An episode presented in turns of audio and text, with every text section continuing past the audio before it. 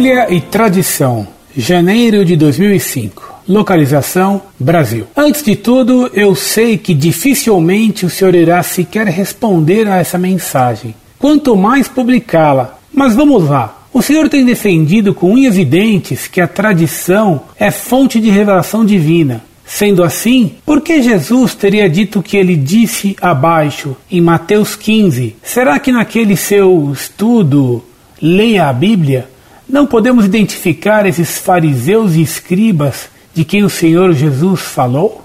Veja bem o que ele, o Rei dos Reis e Senhor dos Senhores, perguntou: E vós, por que transgredis o mandamento de Deus por causa de vossa tradição? Será que poderia então uma tradição ter maior validade do que a palavra?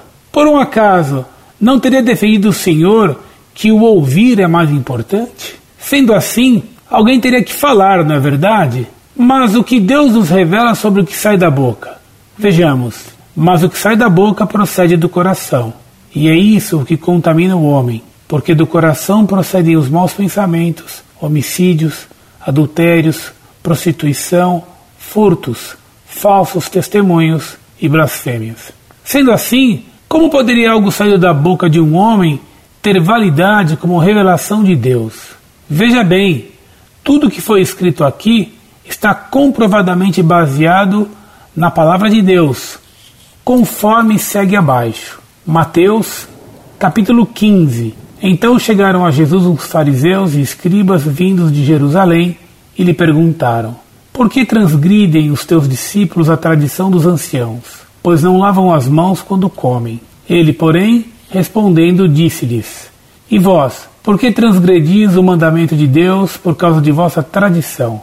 Pois Deus ordenou: honra teu pai e tua mãe, e quem maldisser a seu pai e a sua mãe, certamente morrerá. Mas vós dizeis: qualquer que disser a seu pai ou a sua mãe, o que poderias aproveitar de mim é oferta ao Senhor, esse de modo algum terá de honrar a seu pai. E assim, por causa de vossa tradição, invalidastes a palavra de Deus. Hipócritas, bem profetizou Isaías a vosso respeito, dizendo: Este povo honra-me com os lábios, o seu coração, porém, está longe de mim. Mas em vão me adoram, ensinando doutrinas que são preceitos do homem. E clamando a si a multidão, disse-lhes: Ouvi e entendei. Não é o que entra pela boca que contamina o homem, mas o que sai da boca, isso é o que contamina. Então os discípulos, aproximando-se dele, perguntaram-lhe: Sabes que os fariseus, ouvindo essas palavras, se escandalizaram? Respondeu-lhes ele: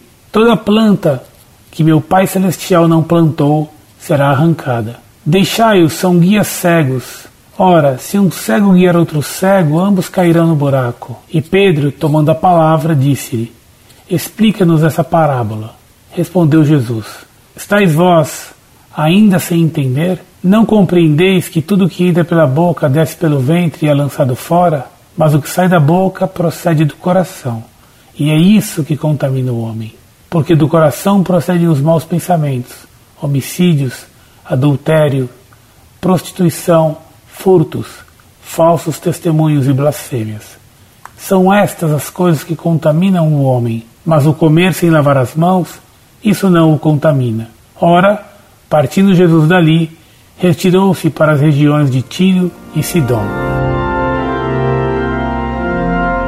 Prezado Salve Maria. Antes de tudo, saiba que não temos medo algum de publicar suas objeções e argumentos. Você pensa que eles nos assustariam porque os considera irrefutáveis? Quanta ilusão! E que confusão você faz! A começar pela palavra tradição. Tradição pode ter vários sentidos. Entre o que ensinou Jesus no Evangelho e o que ensinou São Paulo em suas epístolas, não pode haver contradição. Cristo condenou a tradição dos fariseus com as palavras que você cita. É bem verdade. Mas é verdade também que São Paulo mandou guardai as tradições que aprendestes ou por nossas palavras, ou por nossa carta. Segundo Tessalonicenses, capítulo 2, versículo 14. Portanto, havia uma tradição boa que não era a que Cristo condenara. Então, meu caro, onde fica a sua condenação de toda a tradição? Você só poderá condenar a tradição se conhecer o que escreveu São Paulo na Bíblia. Na Bíblia, que você diz respeitar, mas que todo protestante desrespeita, pois que só aceita alguns versículos dela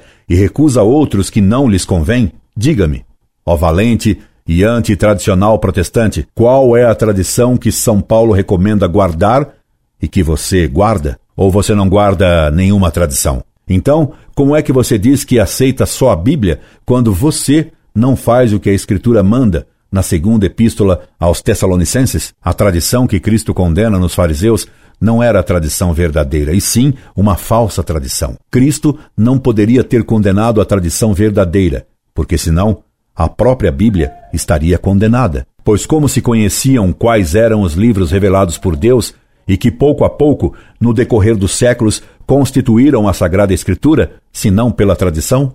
A tradição que Cristo condenou foi outra. Cristo condenou a tradição farisaica, elaborada secretamente, como mostra o capítulo 8 de Ezequiel, e que afirmava que os mandamentos deveriam ser invertidos. Por isso, Jesus disse no Sermão da Montanha: Não julgueis que eu vim abolir a lei. E logo depois, Cristo condenou os que ensinavam a violar os mandamentos.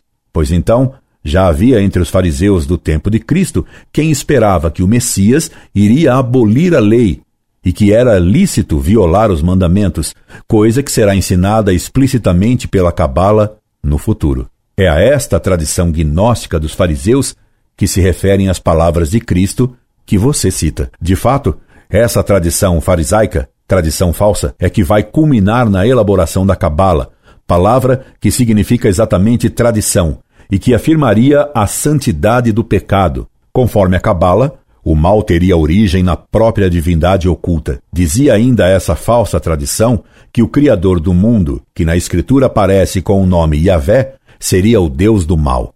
Este Deus mal é que teria dado a lei a Moisés. Este ensinamento cabalístico e gnóstico é que transpareceu no pensamento de Lutero, quando o fundador do protestantismo escreveu: Moisés é um homem péssimo, servo do Deus mau. Lutero, conversas à mesa. Ou ainda, todos os mandamentos devem ser abolidos. São mandamentos de Satanás. Lutero, conversas à mesa. Se você quiser mais algumas afirmações de Lutero contra toda a moral, veja mais estas. A lei não pode dar senão a morte. Ela não é boa nem útil, mas simplesmente nociva. No seu fundo, ela não é senão a morte e veneno. Dicionário de Teologia Católica, Lutero, página 1242. Quanto a Moisés, tende-o por suspeito como o pior dos heréticos, um homem excomungado e danado, que é pior ainda que o próprio diabo, é o inimigo do Senhor Jesus Cristo. Não aceitamos Moisés, ele só é bom para os judeus, não nos foi enviado por Deus. Se te falam de Moisés para te constranger e aceitar-lhe os mandamentos, responde-lhes atrevidamente: Vai falar de teu Moisés aos judeus. Não sou judeu. Deixe-me em paz. Daí Lutero recomendar o pecado em seu princípio fundamental: crer firmemente e peca muitas vezes. Quando se nega a tradição apostólica ordenada por São Paulo, se acaba caindo na tradição gnóstica e farisaica. É o que se conclui de suas objeções. A tradição e a Sagrada Escritura são as duas fontes da revelação cuja guarda Jesus Cristo confiou à Igreja e deu somente a Pedro e aos seus sucessores, os papas, o poder de interpretar. Orlando Fedeli.